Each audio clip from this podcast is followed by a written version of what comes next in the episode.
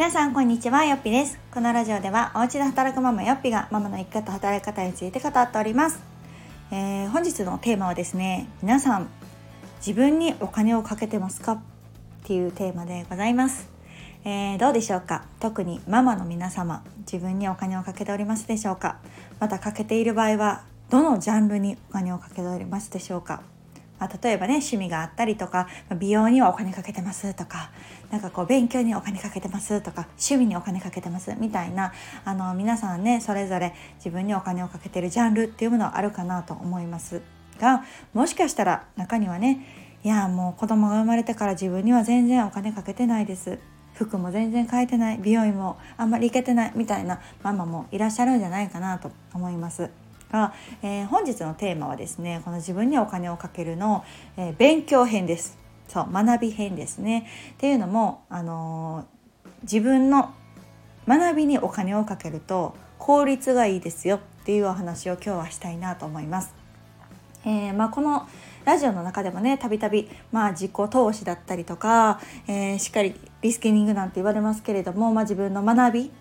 をしてますか？みたいな問いかけをさせていただいております。がなかなかねこう大人になってから何かを学ぼうとか勉強しようとか思ってもそこに、まあ、お金がかかる時間がかかるだからこうやってない現状維持を貫いてるっていう方も、ま、いらっしゃるんじゃないかと思いますがもう私の経験上ですね、あのー、やっぱりやる気がある。ものには自分にお金をかけた方がいいと思ってますでその美容にお金をかけるとかねファッションにお金をかけるとかっていうのもすごくいいと思うんですよ自分のこのモチベーションを上げる気持ちを上げるあのハッピーでいられるっていう意味ではすごくいいと思うんですけれども、えー、どちらかというとですね学びにお金をかける利点っていうのがやっぱり回収できやすいってことですね。まあ、要は自分がそのお金をかけて学んだものを使ってそれ以上の収入を得る経験を得るあと人脈を得るみたいなところが、えー、うん、戻ってきやすいのがその学びにお金をかけるっていうところかなと思います。でまた私の体験談になりますけれども私の場合もこのブログっていうものを始める時は、まあ、全くの無知なわけですよ。全然わかんないからこそ、えー、まずパソコンを買うとかね本を買うオンラインコミュニティに入るとかなんかそういうところで当時専業主婦でね収入ないのに私はお金をそれはもう先出しやと思って先に出して、えー、学びに、えーとお金と時間をかけました。当時専業主婦の時は子供もねあの自宅にいて0歳1歳とかだったので、まあ、平日はなかなか難しいんですけれどもやっぱり休日ね一日でもちょっと夫に見といてもらう時間を取るであったりとかその自分専用のパソコンを買うであったりとか気になるコミュニティに入ってみる本を買ってみるみたいなことをした、まあ、結果がですねまあ、私の場合だったら最終的に、え個人事業主として開業につながりましたし、まあ、自分で、えサービスを作るっていうところあとはそのワードプレスっていうえー、技術を持って在宅のパートが決まるっていうところで結果的にその時あの先出ししたお金以上に得られることが増えました。でそれは収入だけじゃなくってやっぱりそのお仕事の機会だったり経験だったりあとそれを通じて出会える仲間だったりっていうのもたくさん得られたのでなんかすごくやっぱりねあの投資と一緒ですよね。普通のお金のね投資と同じで、まあ、自己投資という名前なだけあってやっぱり自分自身に投資をしてそれ以上に得ていく。うんまあ、もちろんねそのこれをしたからといってこの本を買ったからといって全員がそうリターンがあるかっていうとそうじゃないかもしれないけどやっぱりいかにそこに本気度を持ってこう向き合うかでこうお金で買える技術にしていくかっていうところがすごく大事だなと思っています。でまあ子供がいるとねどうしてもこう子供には習い事とかってなんかさせたくなるじゃないですか。で習い事ってまあまあ高いじゃないですか。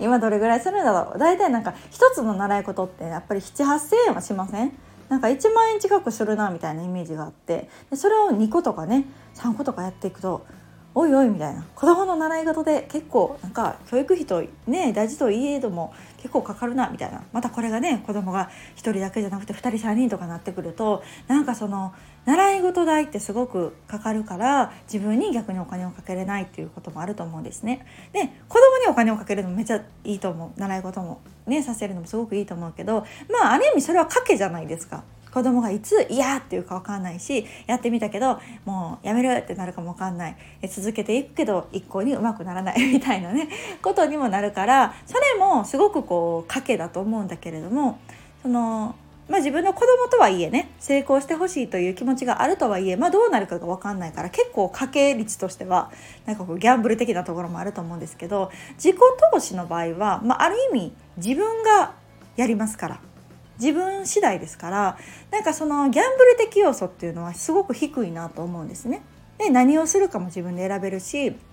もちろんそのお金をかけてやるわけですから本気度も違うと思います。で本気度がやっぱり高いものっていうのは結果にもつながりやすくてそれ以上のリターンにつながりやすいと言われておりますのでなんか私はその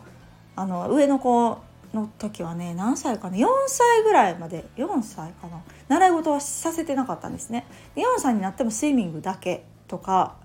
でなんか小学生になってまあいろいろねちょこちょこ考え出したりとかするんですけど今も習い事一つだけです。で、まあ、それは別にねあのお金をかけたくないからとかっていうわけじゃなくってやっぱり本人がやりたいって思ってこれだったら続くかなっていうものにこう割と私は一点集中型というかなんかあれもこれもっていうよりもなんかこう必要最低限の勉強プラスアルファ自分がこれはあの自分から練習したいとかね思うような習い事であれば、まあ、やる価値があるかなと思って割とそこの子どもの本気度とかも見ながらあのさせていたりはしますのでなんかそれと同じかなと思っていて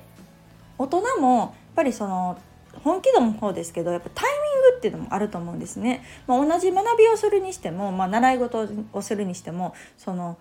50歳でするのと40歳でするのと30歳でするのってやっぱり違うと思うんですね。もちろんその事柄にもよりますけど基本的には早いに越したことがない。特にこの働き方に関することとかであればもう60歳で変えるのとやっぱそれちょっと遅いかなって思いがちじゃないですか。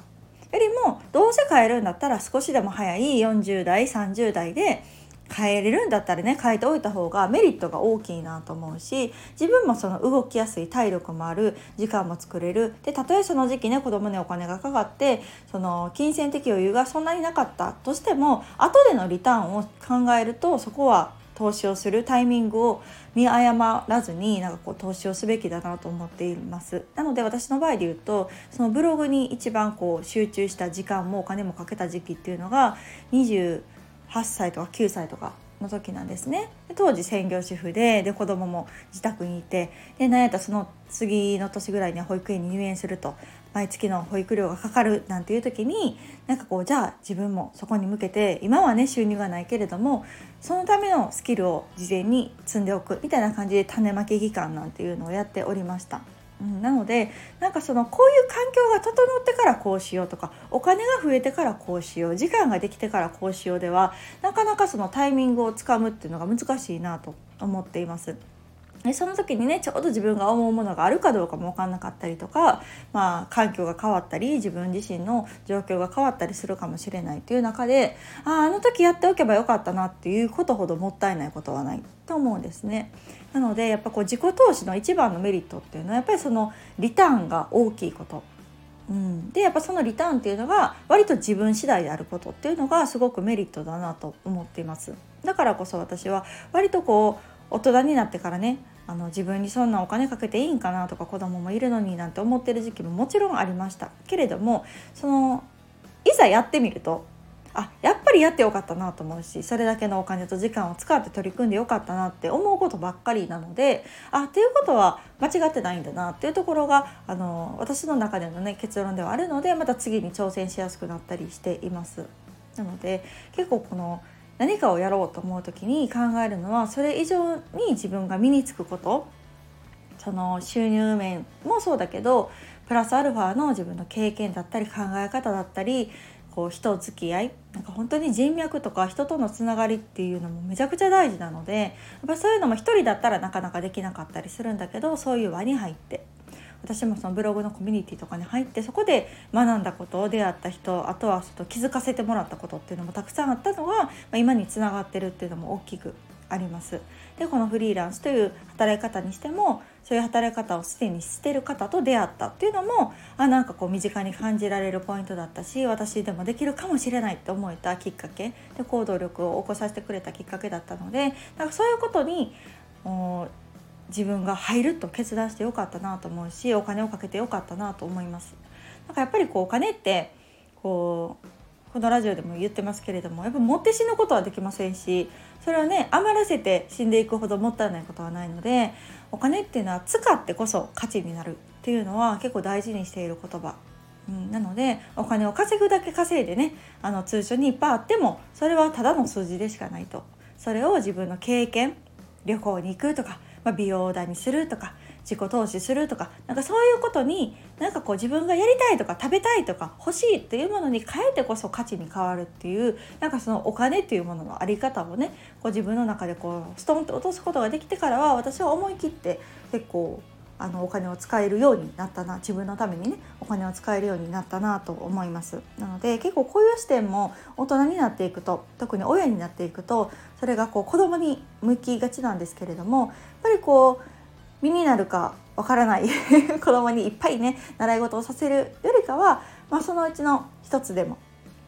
自分のために何か使うお金だったり時間だったり学びにしてそれをまたね得た収入とかで子供に還元してあげるとかっていうこの流れの方がなんか結構スムーズにあとリターン大きくなるんじゃないかなと思っていますので自己投資っていうのは実はすごくこう効率のいいお金の増やし方スキルの増やし方あと人生の豊かにし方なんじゃないかなと思ってますので私はもうね35歳、まあ、もうなんて言いましたけど、まあ、まだまだ35歳なんて若造ですよ。なのでこの30代後半から40代に向けてもっともっとなんかこう自分がこんな風なうん年齢を重ねて生き方をしたいなこんな子育てがしたいなこんな暮らしがしたいなっていうものを実現できるようなその暮らしをね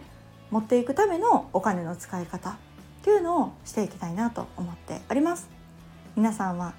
どんなお金の使い方をしてますでしょうか？たまた自己投資はどんなものをしてますでしょうか？もしね今全然自分にお金かけてないやっていう方がいらっしゃれば、まあ、それでね自己肯定感も爆発しててもうめちゃくちゃ私自信がありますみたいな私今で大満足だったらそれで全然いいと思うんですけどもしちょっと今の自分なんか、うん、あまり好きじゃないなとかもっとこんな風になりたいなっていう方がいらっしゃれば何かこう自分の趣味でも何でもいいと思います。まあ、一つ自分のためにお金を使うっていうことをされてみるとちょっとこうね自分自身が変わる小さなきっかけになるんじゃないかなと思いましたので今日はこんなお話をさせていただきました。ではまた次回をお楽しみに。さようなら。